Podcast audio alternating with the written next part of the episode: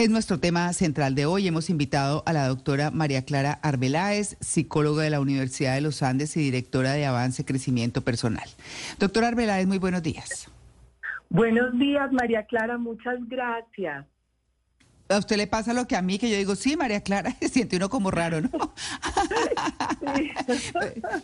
Pero bueno, está muy bien. Bueno, le quiero preguntar, doctora María Clara Arbeláez, por este tema y quiero arrancar con los juegos en la infancia, porque tal vez pensaría uno que es en el primer escenario donde uno aprende a perder, escenario natural. Yo era pésima perdedora cuando niña, pésima, pésima.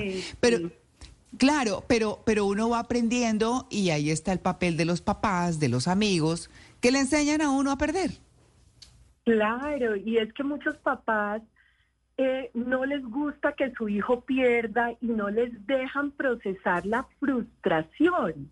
Mm. Y los niños que se crían creyendo que todo les tiene que salir bien porque no aprenden ese manejo de caerse, volverse a levantar, de, de saber que en la vida... En el primer escenario donde uno aprende a perder, escenario natural, yo era pésima perdedora cuando niña, pésima pésima.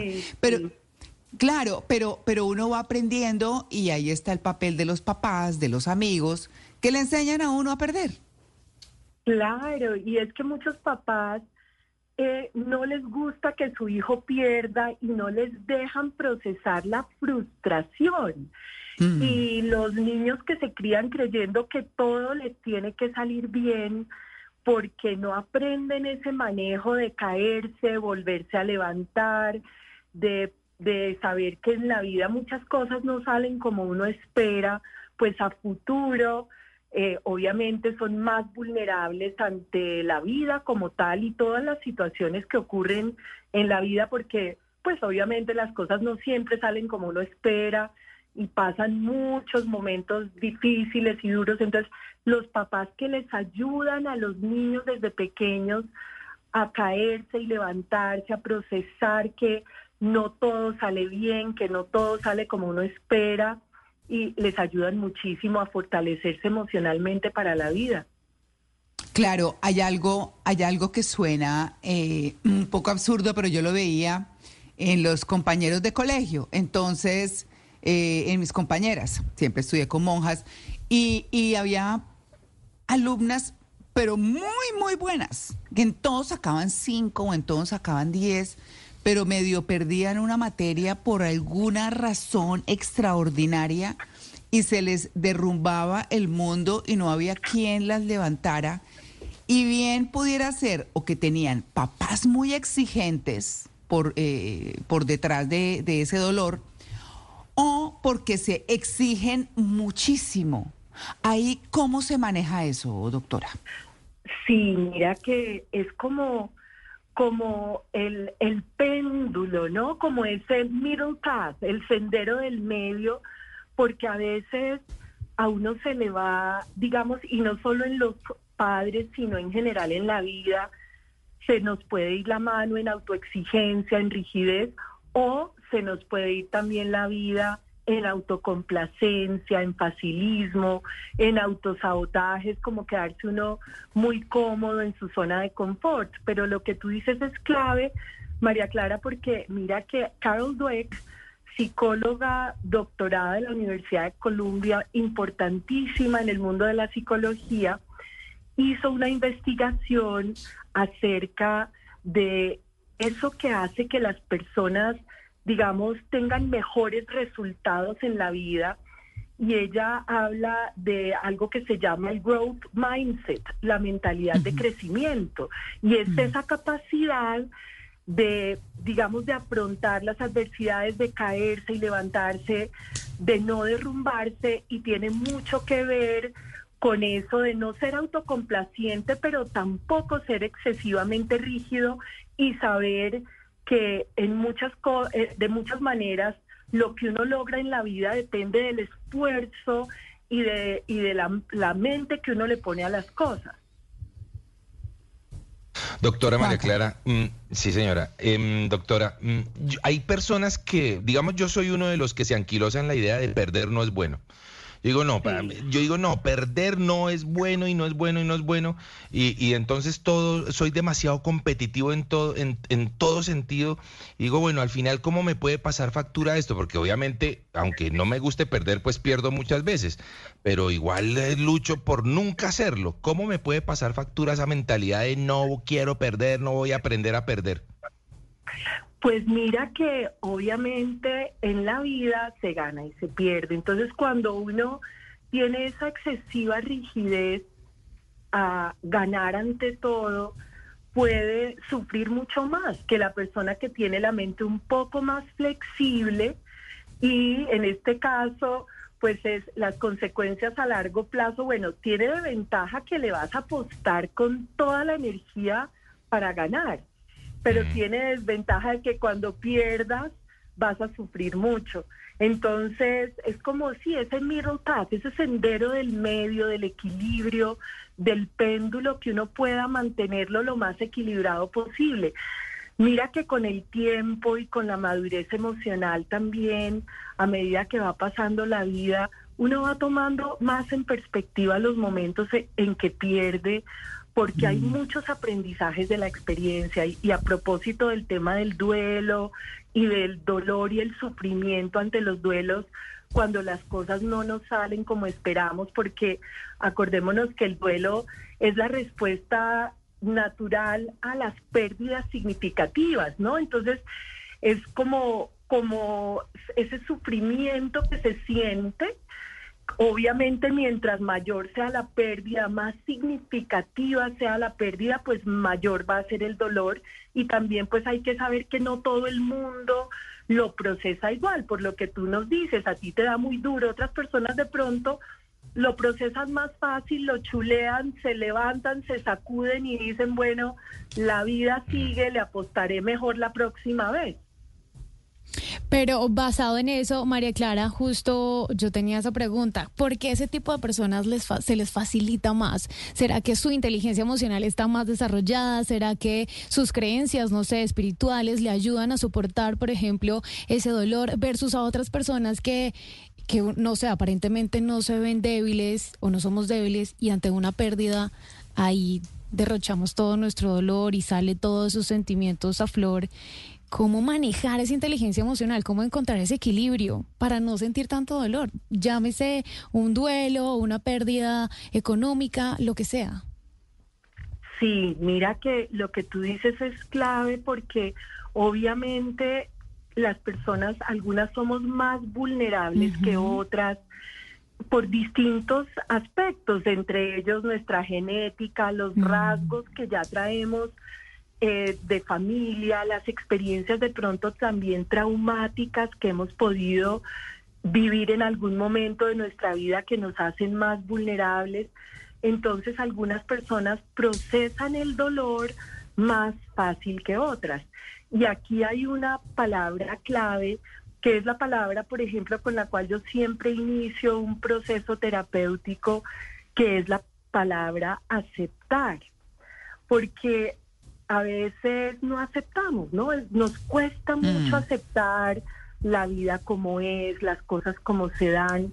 Y, y, la aceptación tiene pues una, una multiplicidad de dimensiones, porque es aceptarse a uno mismo, aceptar sus emociones, permitirse sentir el dolor, porque a veces sentimos que el dolor es como tan insoportable, es tan doloroso sentir eso como que uno quisiera no sentirlo, entonces uno suprime sus emociones, eh, evita, evade, se mete en un montón de cosas con tal de no sentir eso que tiene por dentro y eso es muy dañino porque todo eso que uno suprime y por evitar el dolor, termina uno guardando más dolor y ese dolor en el tiempo después aflora y a veces de unas maneras súper dañinas. Mm. Doctor Arbeláez, ¿cómo hace uno para enseñarles a los niños, a los menores, a los hijos, el tema del dolor? Para que aprendan a afrontarlo y además para que eh, empiecen a entender que es que el mundo no es fácil y que no todo es como que el nene quiere, hace una pataleta o hace pataleta en la calle, hace show en redes sociales y sale llorando. ¿Cómo enseñarle a decir, mire, es que la vida no, no es así? Hay cosas que uno dice, pues yo quisiera que en este momento estuviera de noche, sí, pero pues, pues no se puede porque ahorita estamos de día. ¿Cómo empezar a enseñarles a los menores de edad eh, este tema del duelo, de la pérdida y de las tristezas?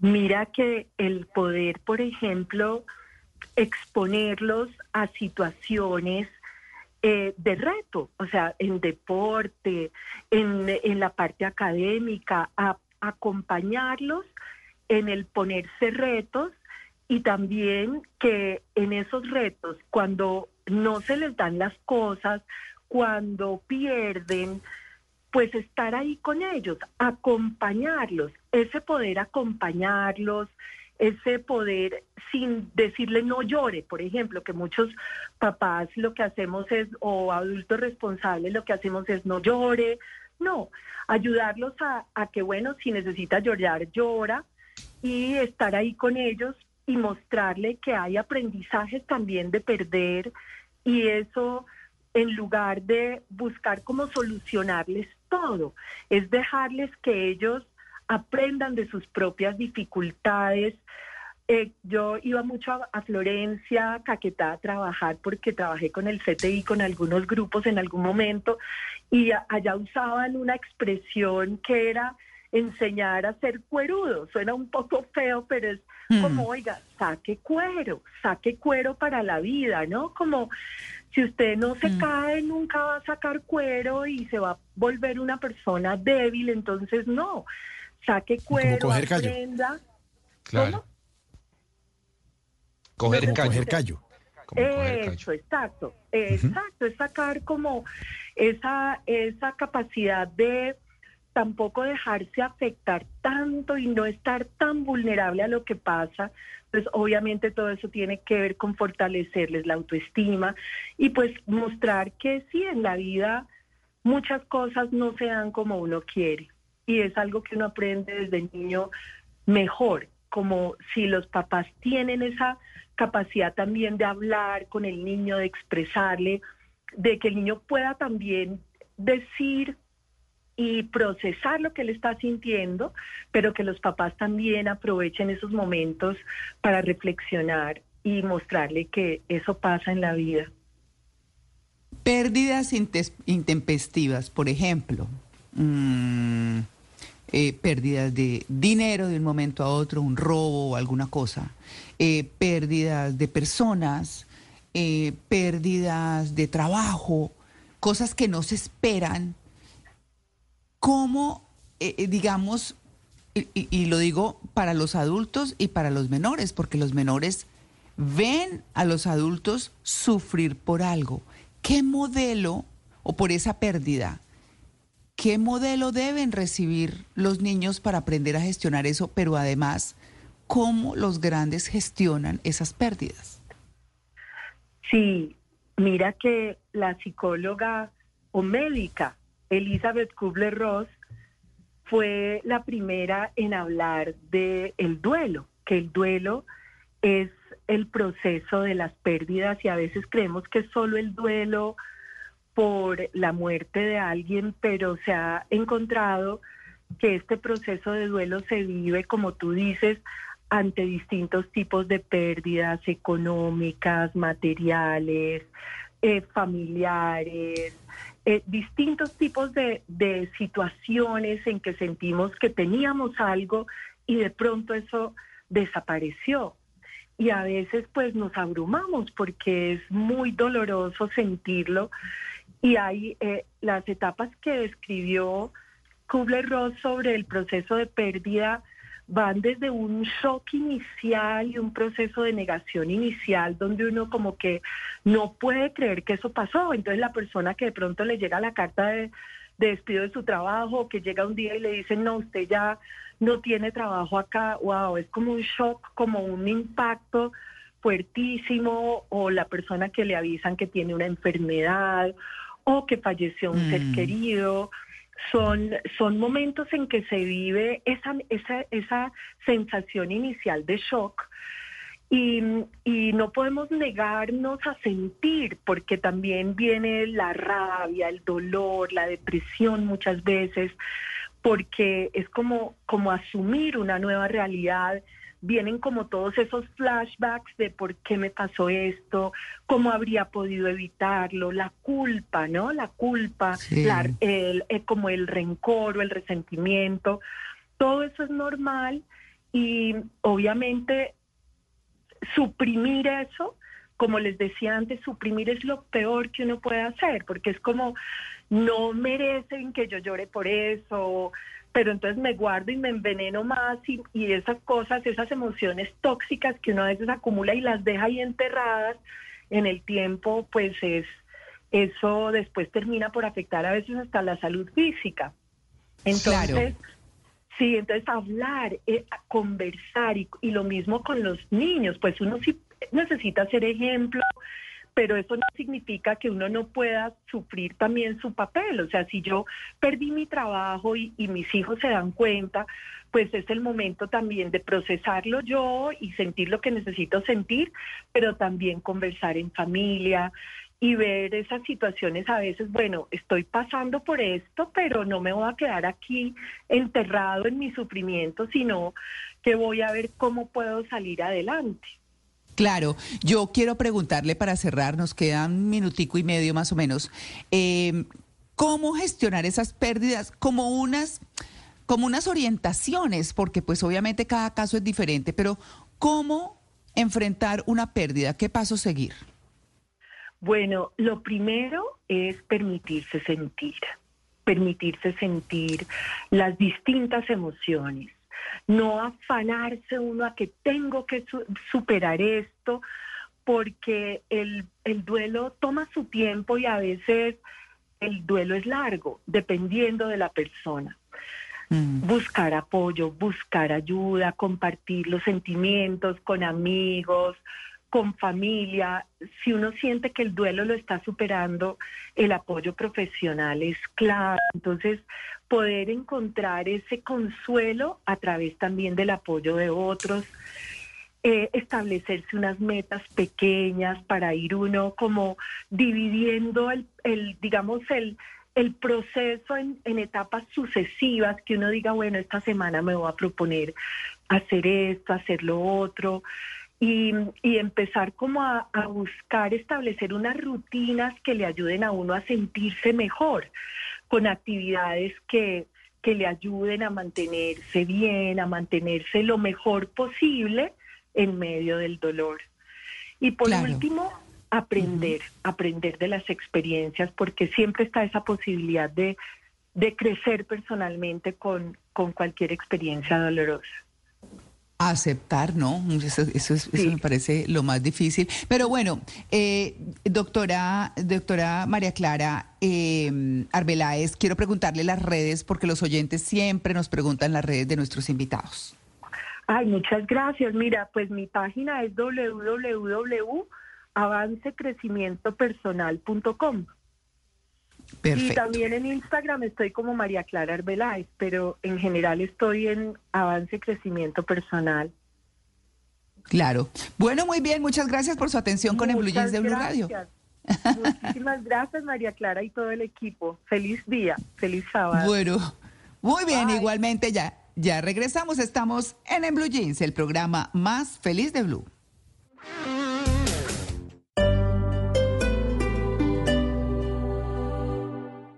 Llegó el parking de descuento